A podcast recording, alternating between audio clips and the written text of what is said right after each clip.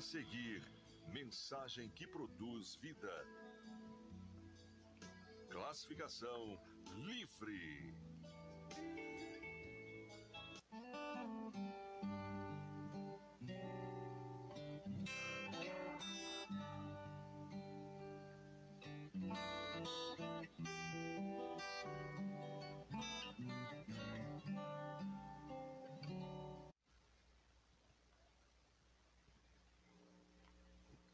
Paz do Senhor, meus queridos irmãos.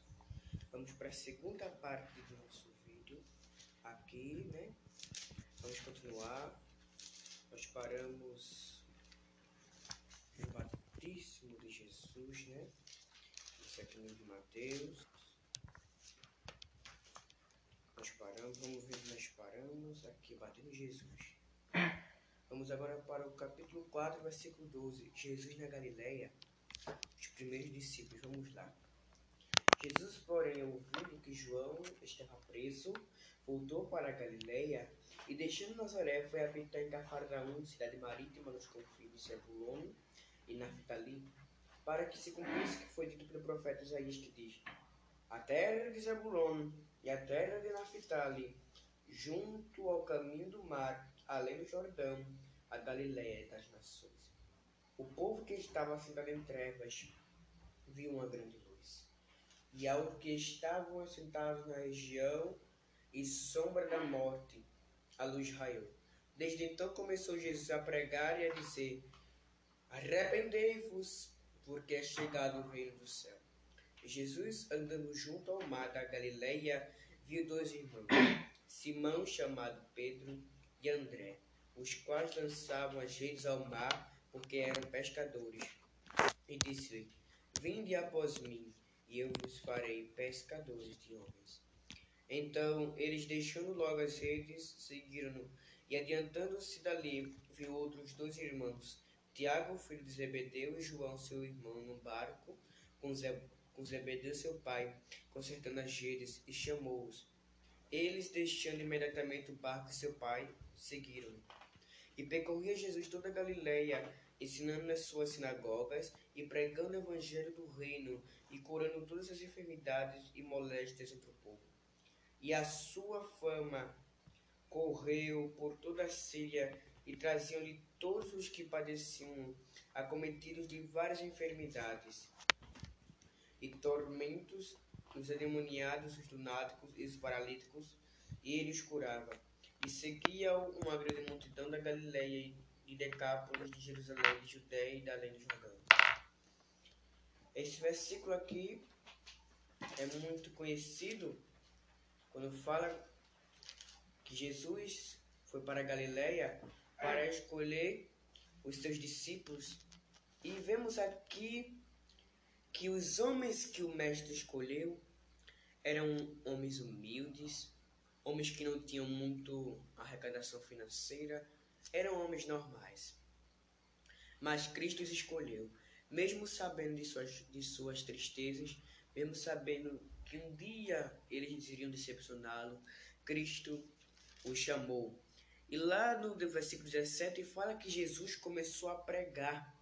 Do nada, ele chegou perto daqueles homens e disse: Arrependei-vos, porque é chegado o reino do céu. Por que Jesus disse aquilo? Porque já estava chegando o dia da redenção de Israel. A redenção de Israel já chegou, que era ele. Mas Jesus não podia, mesmo ele sendo Deus, ele não podia fazer isso sozinho. Ele precisava de ajuda. E ali ele chamou alguns homens, chamou Tiago, filho de Zebedeu. Não é o irmão do Senhor. Não, não acho que ele é o irmão do Senhor. Ele é filho de Zebedeu. Na Bíblia existem dois Tiagos. Um é Tiago, filho de Zebedeu, e outro é Tiago, irmão de Jesus. E João, que era irmão de Tiago, e eles estavam num barco.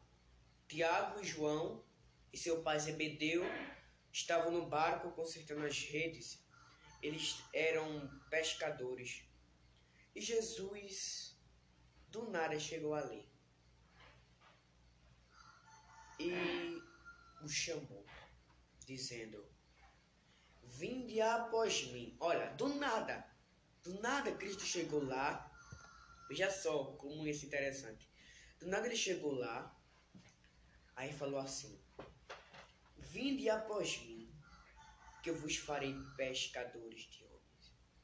E o que é danado de pescador de homens? É que Cristo escolheu para mais tarde, não é agora, mais tarde, eles pregaram o evangelho a toda criatura. E vimos que o mestre percorria por toda a Galileia. E ele ia nas sinagogas naquela época, meus queridos irmãos. A igreja naquela época era sinagoga. Lá nessas sinagogas, na época do primeiro século depois de Cristo, por aí, eles adoravam ao, ao Deus. Eles, eles explicavam a lei de Moisés. Ali viviam os rabinos. Mas até que Jesus percorria por toda a Galileia, ensinando na sinagoga e falando do reino de Deus. E ele também curava. Aqui Mateus nos declara que o mestre não só ensinava, mas também curava as enfermidades, as lunáticos, os lunáticos e as moléstias entre o povo. E a sua fama até correu pela Síria, olha só. Até por outro país a sua fama correu e lhe traziam todas as pessoas que tinham enfermidades, que tinham doenças, todas as doenças, e Cristo os ensinava. E ali em Decápolis, que era de Jerusalém, além do Rio Jordão, já iremos encerrar por causa do tempo, ele ensinava o sermão da montanha, que era as beatitudes. Nessa versão aqui de Almeida atualizado, Almeida normal, é beatitudes, alguns são venitudes, mas Jesus diz que nós somos os bem-aventurados. Lá no versículo do 11 nos diz assim, do, do capítulo 5, versículo 11, que diz assim: Bem-aventurados sois vós, olha só, quando vos injuriarem e perseguirem, e mentindo disserem todo mal contra vós, por minha causa. Veja só que o mestre diz assim: Bem-aventurados sois vós, sois vós. Ele não disse bem-aventurados são vocês, não. Ele falou bem assim: Bem-aventurados sois vós. Você é um bem-aventurado. Creia que você é um bem-aventurado. Quando te injuriam, ou seja, quando te dizem coisas, quando te perseguirem, quando mentirem contra você, ore a Deus, por causa do Mestre. É um bem-aventurado. Creia que você é um bem-aventurado do Senhor não sei o que você passa. Não quero nem saber de sua vida. Mas Cristo contempla a sua vida. Cristo está na sua vida. Cristo, Ele te ama. Se alguém ao seu redor não te ama, lembre que Cristo lhe ama.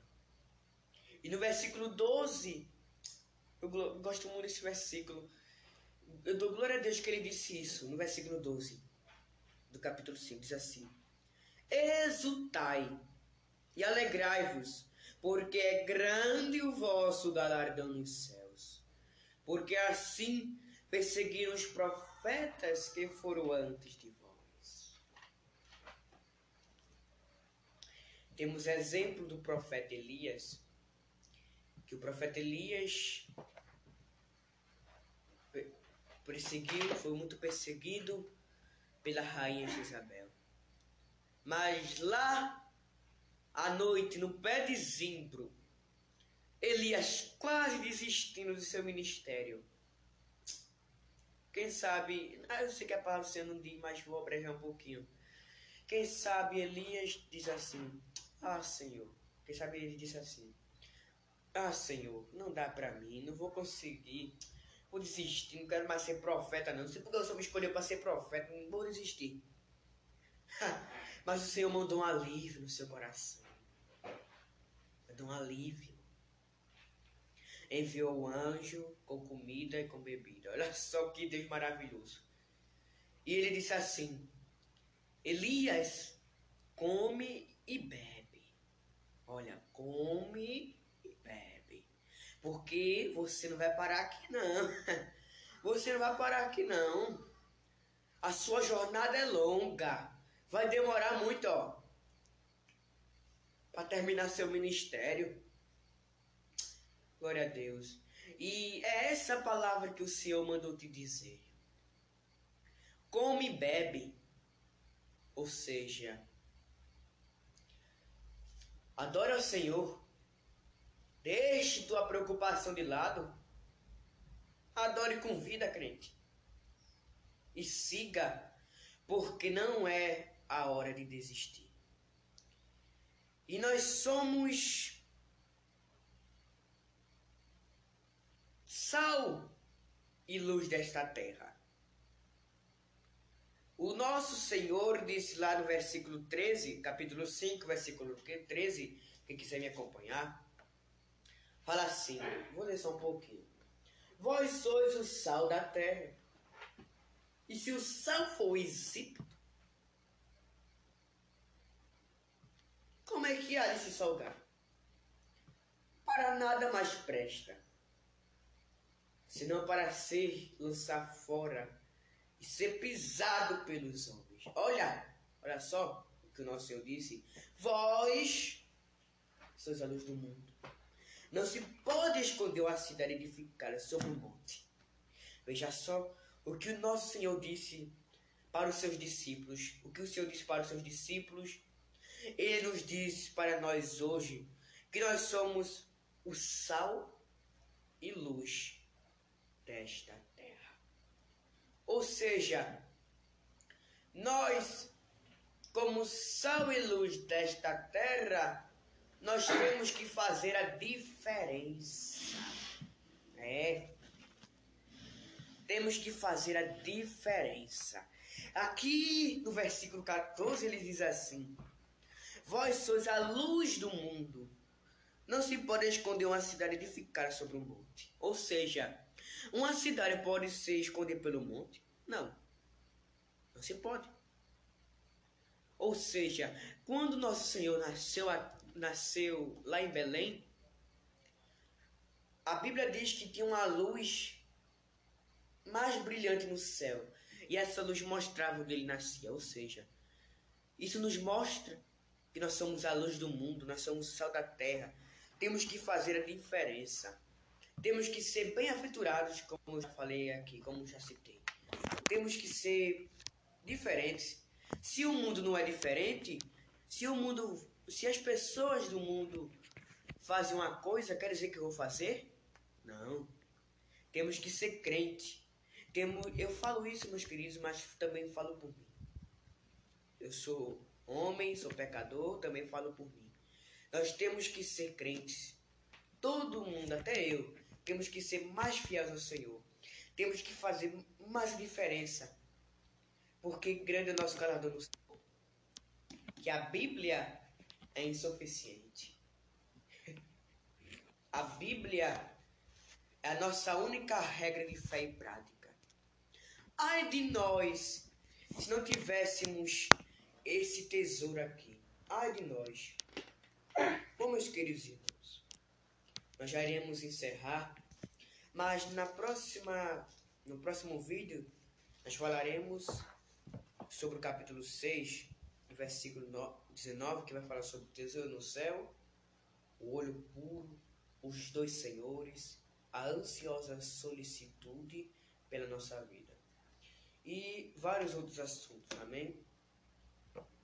Que Deus continue abençoando a cada irmão. Amém. Mm-hmm.